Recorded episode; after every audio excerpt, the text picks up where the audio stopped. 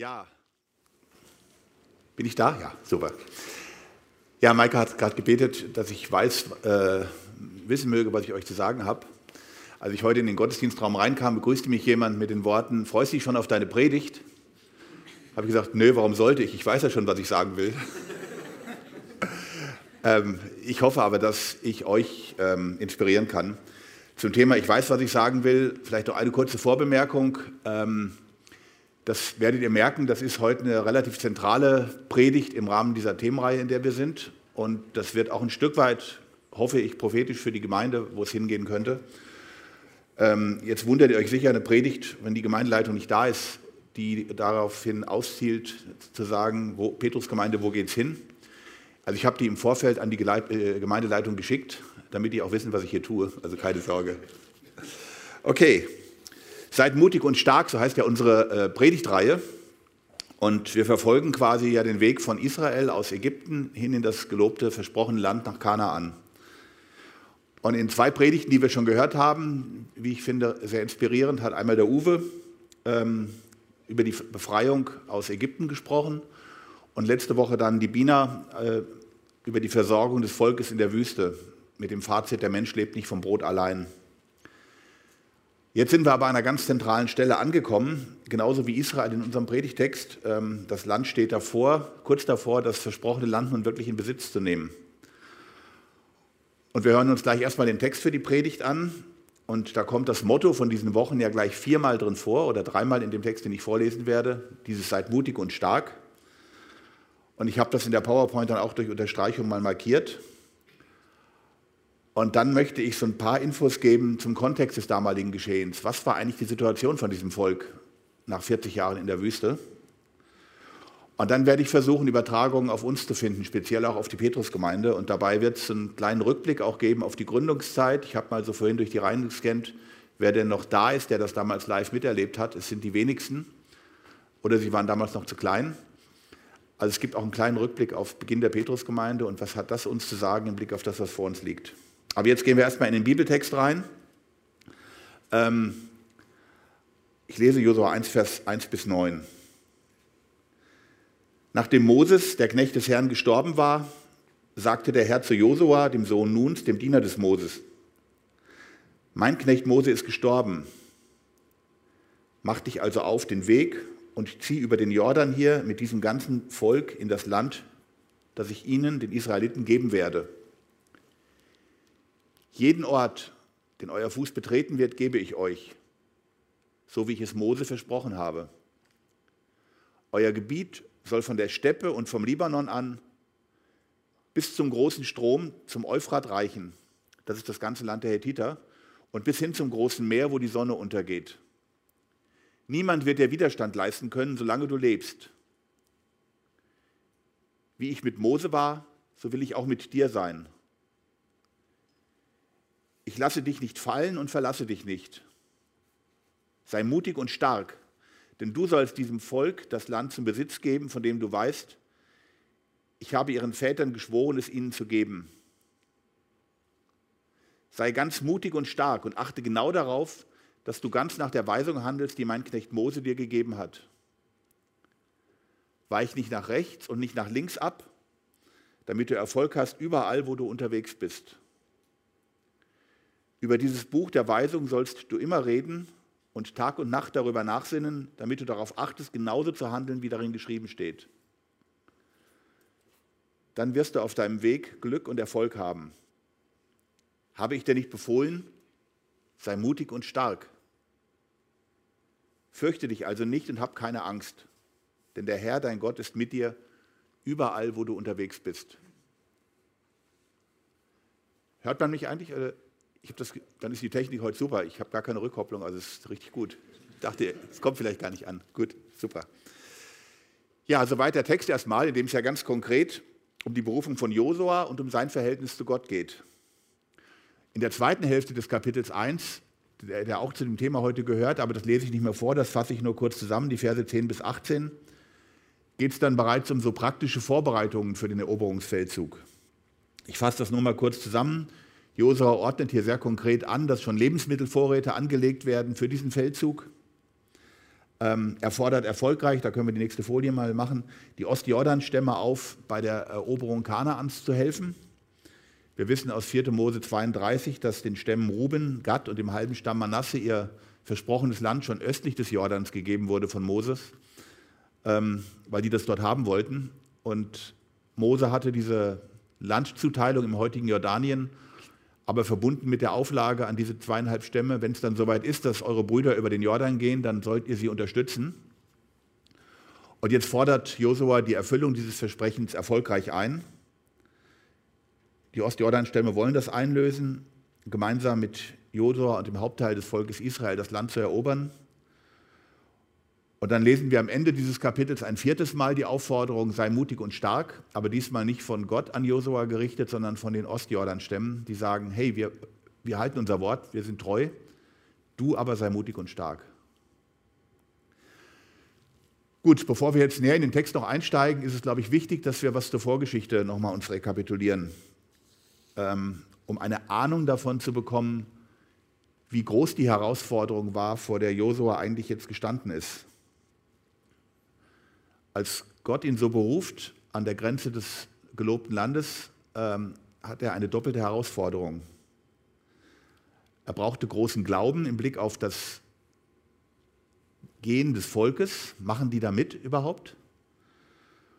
Und er brauchte auch großen Glauben und Vertrauen, das kriege ich das gebacken, ich ganz persönlich. Äh, zur ersten Dimension der Herausforderung das ist jetzt ähm, die nächste Folie, das, was Josua an Herausforderungen empfinden musste für das Volk. Ähm, 40 Jahre vorher, mutmaßlich erst wenige Monate nach dem Auszug aus Ägypten, hatte man schon mal an der Grenze gestanden. Berichtet wird dies in 4. Mose 13 und 14.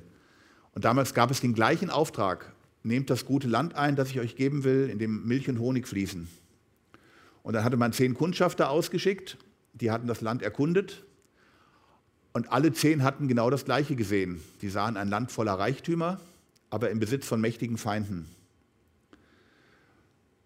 Nur die Kundschafter hatten die Beobachtungen sehr unterschiedlich bewertet. Acht von ihnen klagten, wie groß und mächtig diese Feinde sind, dass, dass wir die gar nicht überwältigen können und warnen davor, das Land können wir nicht einnehmen. Und zwei, eben Josua und Kaleb, ähm, waren angesichts der Fruchtbarkeit Kanaans voller Vorfreude auf das, was Gott mit ihnen dort tun würde. Das Volk hörte damals auf die acht Ängstlichen und daraufhin kam es zum Gericht. Die acht verängstigten Kundschafter kommen gleich ums Leben und das Volk kriegt die Zusage Gottes, in Anführungsstrichen Zusage, ihr werdet 40 Jahre in der Wüste umherziehen, diese ganze Generation wird sterben, bevor ihr wieder in das Land dürft. Und das hat ihn dann doch erschrocken. Erschrocken durch diese Perspektive, was? 40 Jahre Wüstenwanderung und dann dort krepieren? Ähm, dann greifen wir doch lieber an. Und ein Teil des Volkes plant den Angriff auf Kanaan, auf das neue Land. Und Mose sagt ihnen, lasst das sein. Ihr macht das aus eigener Kraft. Gott ist an der Stelle jetzt nicht mit euch. Sie tun es trotzdem, sie verlieren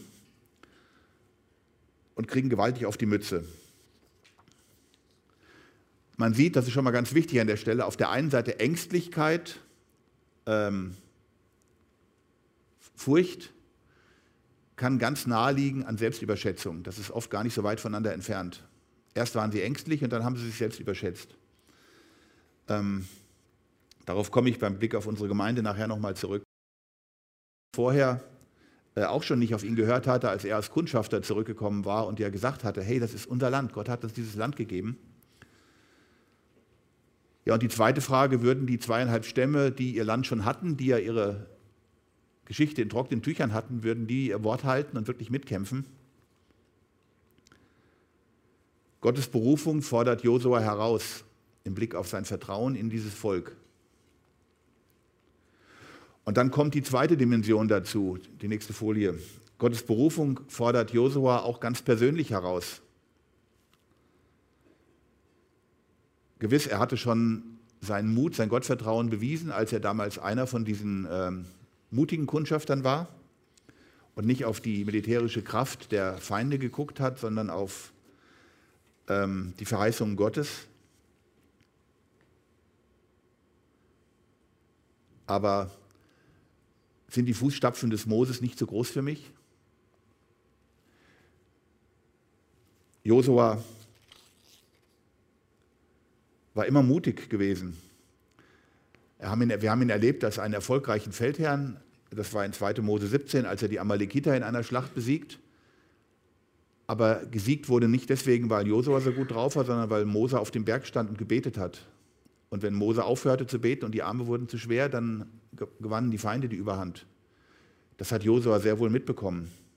Nicht sein Schwert, sondern Moses Gebet hat etwas erreicht. Als Mose die zehn Gebote erhielt am Berg Sinai, Josua durfte mit ihm gehen ein Stück, aber eben nur ein Stück. Auf dem Berg war dann Mose allein. Er hatte die Gottesbegegnung, nicht Josua. Und nun ist Moses tot. Am Ende des fünften Buch Moses heißt es, es wird nie wieder einen Propheten geben, so wie ihn, der Gott von Angesicht zu Angesicht begegnet ist. Gut, äh, Moses selber hatte Josua als Nachfolger bestimmt, hat gesagt, sei mutig und stark. Da taucht das auch schon mal auf. Aber trotzdem, nun ist die Situation so, dass Moses eben nicht mehr da ist.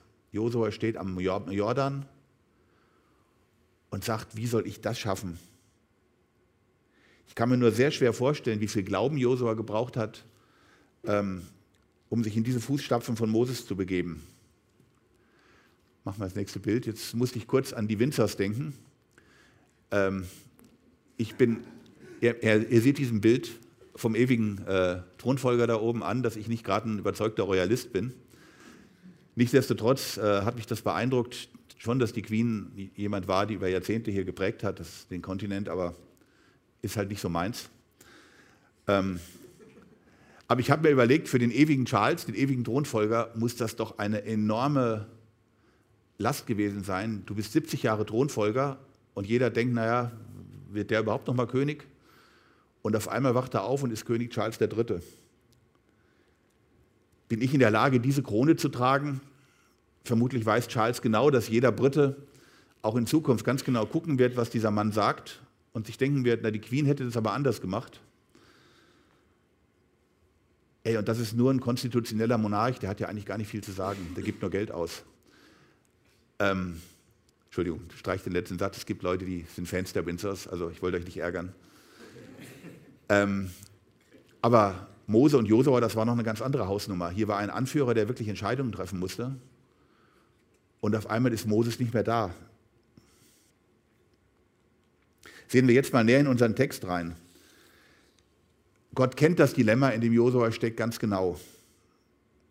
Ähm, er weiß, dass Josua eigentlich Angst haben muss, dieser große Moses als mein Vorgänger.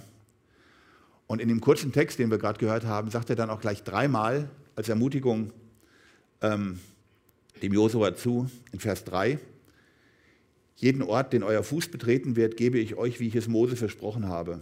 Und dann sagt er in Vers 5, wie ich mit Moses war, so will ich mit dir sein. Ich lasse dich nicht fallen, ich verlasse dich nicht. Und dann nochmal in Vers 7, sei ganz mutig und stark und achte genau darauf, dass du ganz nach der Weisung handelst, die mein Knecht Moses dir gegeben hat. Weich nicht nach rechts und nicht nach links davon ab, damit du Erfolg hast. Überall, wo du unterwegs bist. Also eine ganz klare Aussage von Gott. Josua, es kommt nicht darauf an, was du persönlich darstellst. Ich selber, Gott, werde mich zu dir stellen. Genauso wie ich das bei Mose gemacht habe. Im Grunde sagt Gott, jawohl, Moses ist tot. Josua, und du bist nicht Moses, du bist Josua. Aber ich bin derselbe Gott, der schon Moses gebraucht hat. Genauso wie ich ihn gebraucht habe, um meine Pläne umzusetzen, will ich das mit dir tun. Heißt das, dass Josua außer auf Gottes Gebote zu achten jetzt nichts mehr aktiv zu tun hat? Nein, bedeutet es nicht. Schon in unserem Text sagt Gott in Vers 6, sei mutig und stark, denn du sollst diesem Volk das Land zum Besitz geben, von dem du weißt, ich habe ihren Vätern geschworen, es ihnen zu geben. Also Josua soll dem Volk das Land zum Besitz geben. Er hat schon sehr aktiv etwas zu tun. Es kommt Arbeit auf ihn als Anführer zu. Aber das Fundament ist, dass Gott selber versprochen hat, ich, Gott will es tun, ich will es euch schenken. Also Gott gibt ein Versprechen, auf das sich Josua berufen kann, aber in der praktischen Umsetzung ist er durchaus gefragt, auch selber aktiv zu werden. Das gilt auch heute noch, wenn wir in Herausforderungen stehen, sei es als Gemeinde oder auch persönlich. Und wenn ihr euch die Mühe macht oder vielleicht auch die Freude macht, das Buch Josua mal weiterzulesen, dann seht ihr, dass Josua durchaus sehr aktiv dabei war. Der hat nicht nur im Zelt gesessen und gebetet, das auch, aber er hat auch sehr aktiv was getan. Der Mann hatte Leitungsbegabung, Organisationstalent. Ganz konkret schon in unserem ersten Kapitel, er fordert die Israeliten auf, Nahrungsmittelvorräte anzulegen. Der plant diesen Feldzug. Er verhandelt mit den Ostjordan-Stämmen, bringt die auf Kurs, also er macht Dinge. Aber der entscheidende Punkt ist, Erfolg oder Misserfolg ähm, entscheidet sich daran, ob Josua sich darauf verlässt, was er kann, auf seine Begabungen, auf seine Stärken. Oder vertraut er auf die Stärke Gottes, der gesagt hat, ich will dir das geben. Bleib du mir treu, dann schenke ich dir das. Also die Frage ist nicht, arbeitet Josua, sondern worauf verlässt er sich? Verlasse ich mich auf meine Stärke oder verlasse ich mich auf meinen Gott? Manchmal ist dieser entscheidende Unterschied zwischen Selbstüberschätzung und Gottvertrauen gar nicht so leicht zu erkennen auf den ersten Blick. Gucken wir noch mal kurz auf die Situation 40 Jahre vorher, als man schon mal vor dieser Landeinnahme stand. Zunächst fehlte den Israeliten das Vertrauen in Gott, dass er ihnen das Land geben will. Zu mächtig war der Feind. Und als sie auf einmal merkten, die Alternative, wir krepieren hier in der Wüste, die ist noch schlimmer, dann haben sie auf einmal gesagt, wir packen das, wir greifen jetzt an. Selbstüberschätzung ist nicht so weit weg von ähm, Ängstlichkeit und fehlendem Vertrauen. Eigentlich taten die Israeliten ja da nichts anderes als das, was Gott von ihnen verlangt hatte, nehmt das Land ein. Aber sie taten es in der falschen Haltung. Sie haben sich auf sich verlassen, nicht mehr auf Gott.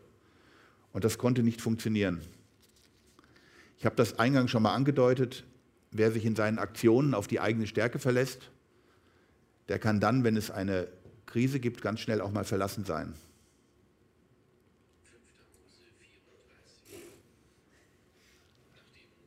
Genau.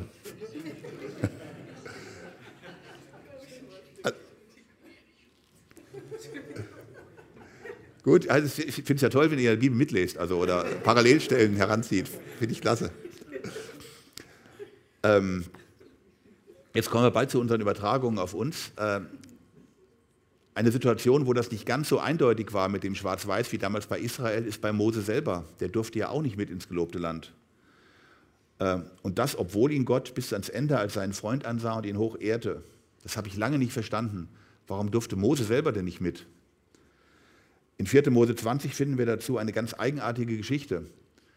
Äh, die, die Situation, wieder einmal ähm, murrt das Volk gegen Gott und gegen Moses, weil man Durst hat. Und Gott weist da, daraufhin ganz schlicht den Mose an, ähm, spricht zu einem Felsen und ich, Gott, werde Wasser geben, werde Wasser hervortreten lassen aus diesem Felsen.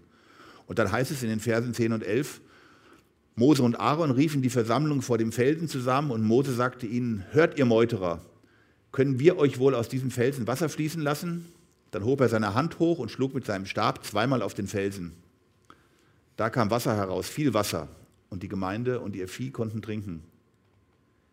Der Herr aber sprach zu Mose und Aaron, weil ihr mir nicht geglaubt habt, um mich vor den Augen der Israeliten zu heiligen, darum werdet ihr diese Versammlung nicht in das Land hereinführen, das ich ihnen gegeben habe.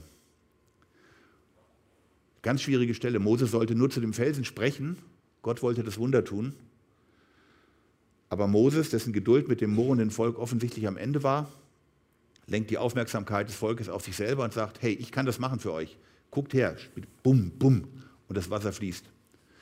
Gott schenkt das Wasser aus Gnade mit den Durstenden, aber Mose hat an der Stelle sich selber in die Mitte gerückt, anstatt Gott.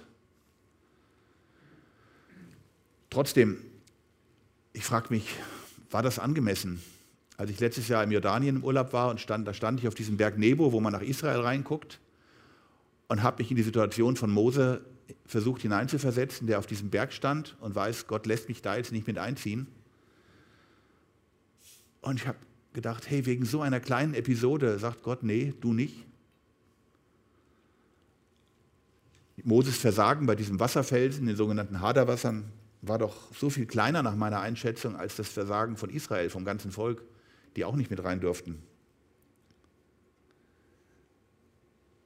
Und ich glaube, jemand mit etwas weniger Einblick in Gottes Charakter, als Mose das gehabt hat, der wäre deswegen auch nicht ausgeschlossen worden. Die Bibel sagt, wem viel anvertraut ist, von dem wird auch viel verlangt. Zwar blieb Mose aus Gottes Sicht ein besonderer Mensch, nie gab es einen größeren Propheten als ihn, jemand, mit dem Gott von Angesicht zu Angesicht redet, so heißt es wie mit einem Freund. Aber trotzdem und vielleicht gerade deshalb musste Mose draußen bleiben, weil er an einer entscheidenden Stelle, obwohl er Gott so gut kannte, sich selber in den Vordergrund gestellt hat, anstatt Gott. Halten wir erstmal fest, es gibt Situationen, wo Glaube und Ungehorsam gegen Gott so eindeutig sind wie bei dem Volk Israel, was Angst hatte, ins Land zu gehen. Aber es gibt auch Situationen, wo, wie die von Mose selber, wo ein von Gott berufener Leiter, äh, auch wenn er weiterhin geliebt wird, aber trotzdem Konsequenzen zu tragen hat, weil er an einer ganz entscheidenden Stelle sich selber in den Vordergrund gestellt hat, anstatt Gott. Beides hat nichts daran geändert. Gott blieb treu zu seinem Volk, blieb auch treu zu Moses, aber es hat 40 Jahre gedauert und jetzt stehen sie wieder an der Grenze, wo es heißt, nehmt ein das gute Land, das ich euch gebe, seid stark und mutig, weil ich mit euch bin. Was kann das für die Petrusgemeinde bedeuten heute? Ähm es ist um knapp 30 Jahre her, da standen wir als kleines Gemeindegründungsteam von zwölf Personen hier in Kelsterbach und haben so konkret erste Schritte unternommen in Richtung Gemeindegründung. Wir empfanden uns damals auch wie Israel an der Grenze zum gelobten Land. Wir hörten so für uns den Zuspruch Gottes, neues Land einzunehmen. Und auch wir zukünftigen Gemeindegründer glaubten damals zu hören, seid mutig und stark. Wir hatten zahlreiche Gebetstreffen und wir waren überzeugt, dass Gott uns sagt, er habe ein großes Volk in dieser Stadt. In unserem kleinen Team waren wir im Blick auf Kelsterbach damals alles Zugereiste. Und im fragenden Gebet, was dran ist, ähm, glaubten wir zu hören, wir sollten erst dann in Richtung Gemeindegründung gehen, wenn es in unserem Umfeld erste Entscheidungen für Jesus geben würde. Erst, dass wir es erstmals erleben, dass hier aus Kelsterbach jemand zum Glauben kommt. Das ist dann geschehen. Und dann, begann, dann gingen wir den nächsten Schritt und begannen mit Gottesdiensten. Nach einigen Monaten in zunächst wechselnden ähm, Räumlichkeiten haben wir dann ähm, unseren ersten Pastor berufen, Klaus Schönberg, haben in der Dreieichstraße, hier ein paar Straßen weiter, äh, Kellerräume angemietet, die wir dann umgebaut haben. Und schnell war klar, dass dieser Keller perspektivisch zu klein werden würde, um den Menschen Heimat zu geben, äh, wenn Gott sein Versprechen einhalt, einhalten würde, ich habe ein großes Volk in dieser Stadt.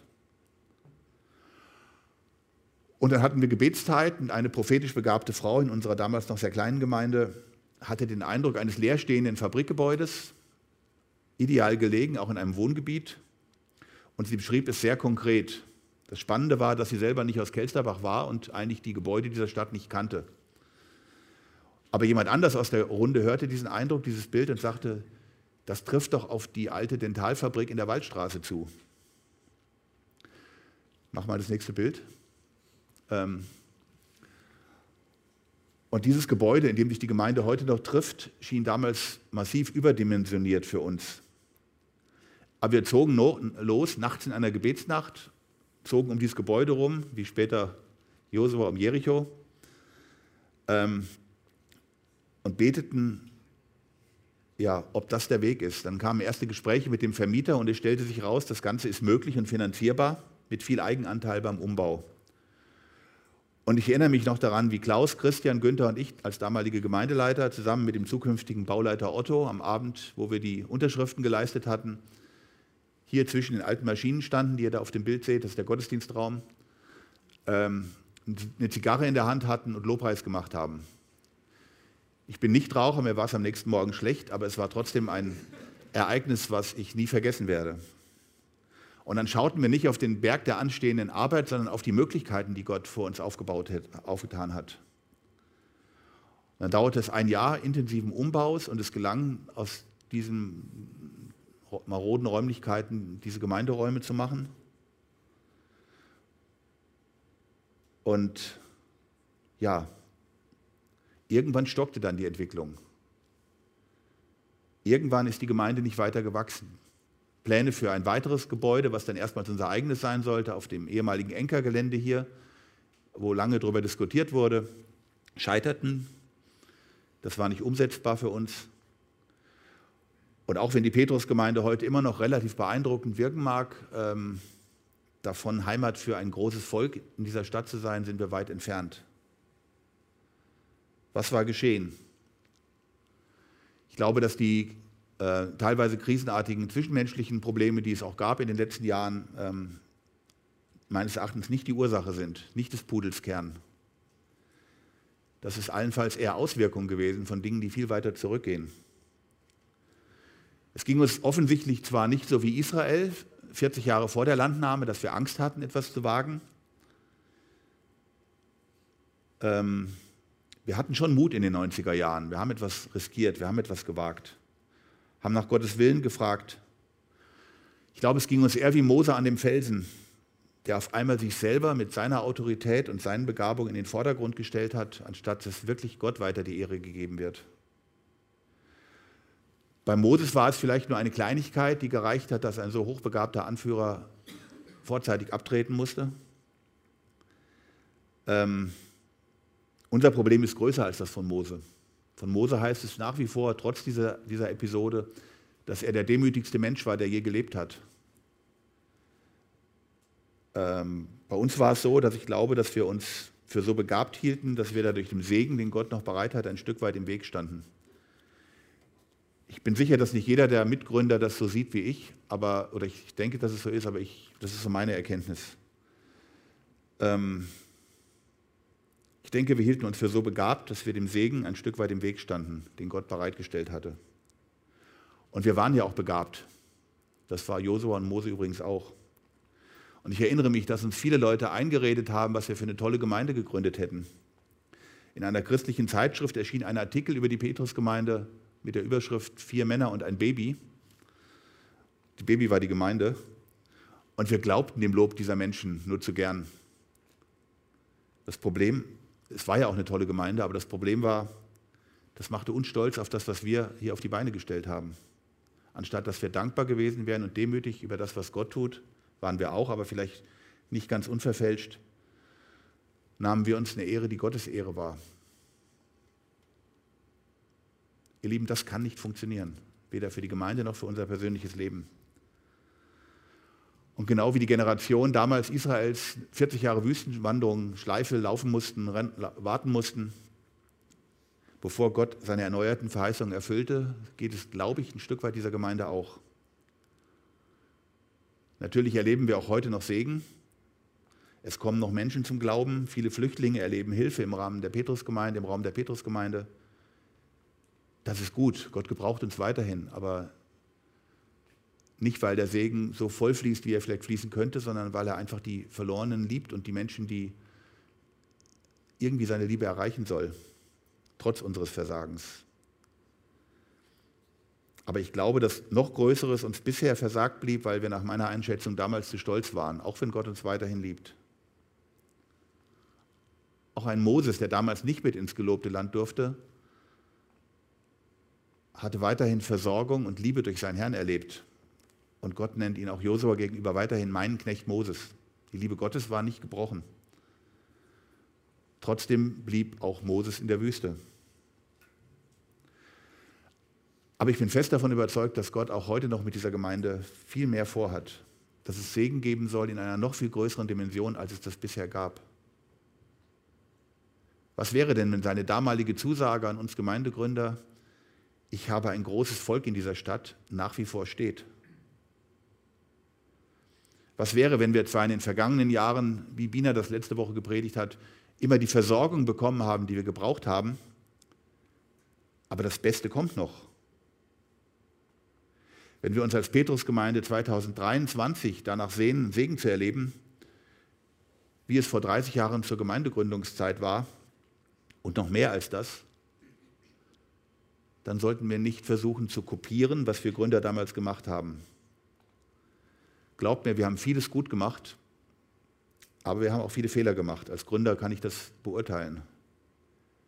Kopiert uns nicht, sondern kapiert, worum es geht. 1 Timotheus 2, Vers 4. Gott will, dass alle Menschen gerettet werden und zur Erkenntnis der Wahrheit gelangen.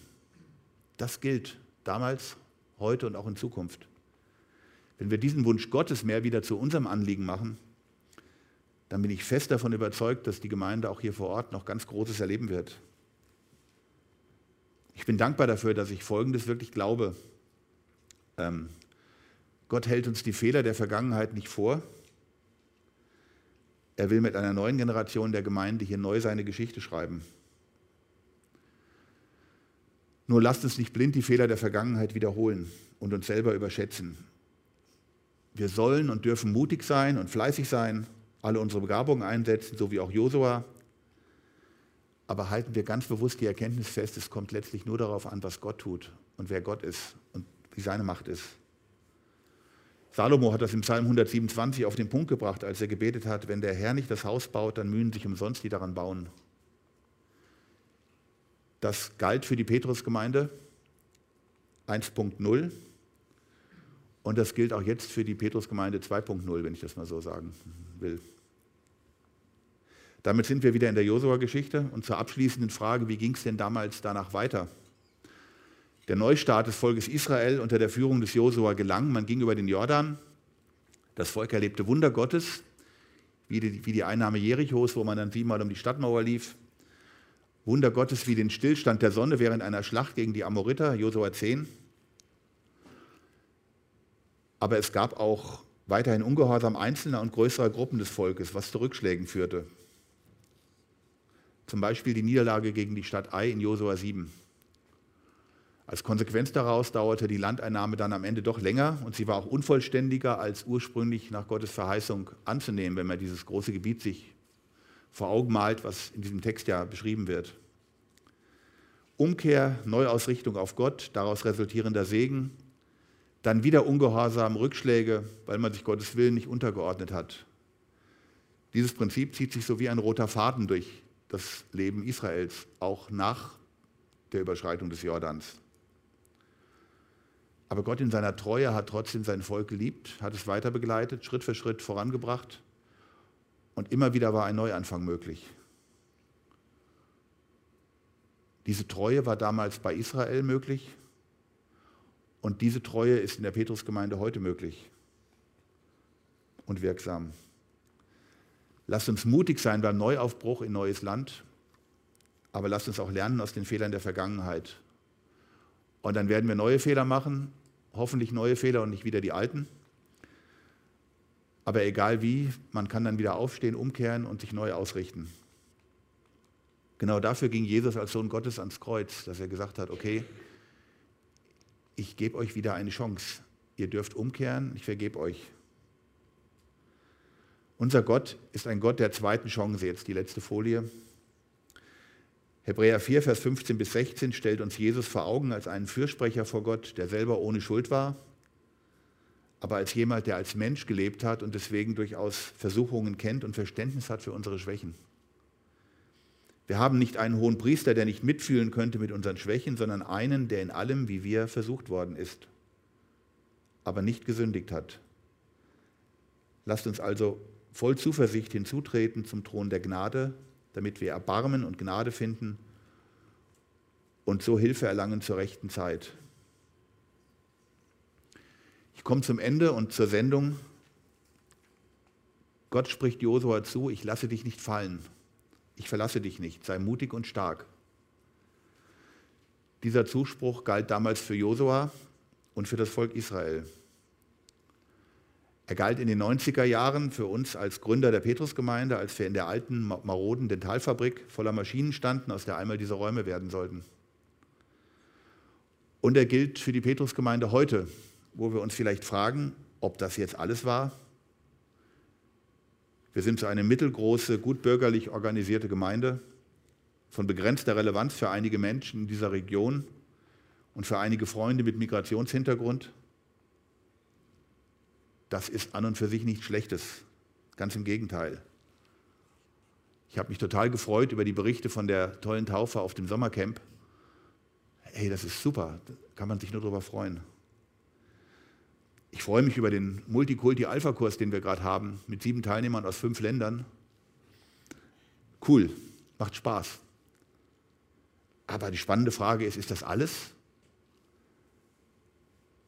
Hat es nicht noch eine größere Bedeutung für uns, dass Gott gesagt hat, ich habe ein großes Volk in dieser Stadt? Und dieser Zuspruch Gottes, der gilt für euch als Gemeinde, für uns als Gemeinde, aber auch für jeden von euch ganz persönlich in den Herausforderungen, in denen ihr stehst, in denen du stehst. Das ist so ein großer Unterschied. Ähm, Christopher hat von Herausforderungen gesprochen am Anfang, die ihr auch persönlich vielleicht habt. Ob ich mich diesen in der eigenen Kraft stellen muss oder ob es geschieht im Vertrauen auf Gott, der zugesagt hat, ich bin dabei und ich lasse dich nicht fallen. Das Gottesdienstplanungsteam, bevor es wusste, was ich predigen will, hat das sehr schön im Vorfeld auf diesen Sonntag auf den Punkt gebracht, als sie formuliert haben, Confidence doesn't come from looking at what's inside you, it comes from seeing the one standing beside you. Also übertragen, Glaube entsteht nicht dadurch, dass du auf dich und deine Ressourcen blickst und vertraust, sondern dadurch, dass du auf den siehst, der neben dir steht. Oder wie es der Beter im Psalm, 100, äh, Psalm 18, Vers 30 formuliert, mit meinem Gott springe ich über Mauern. Amen.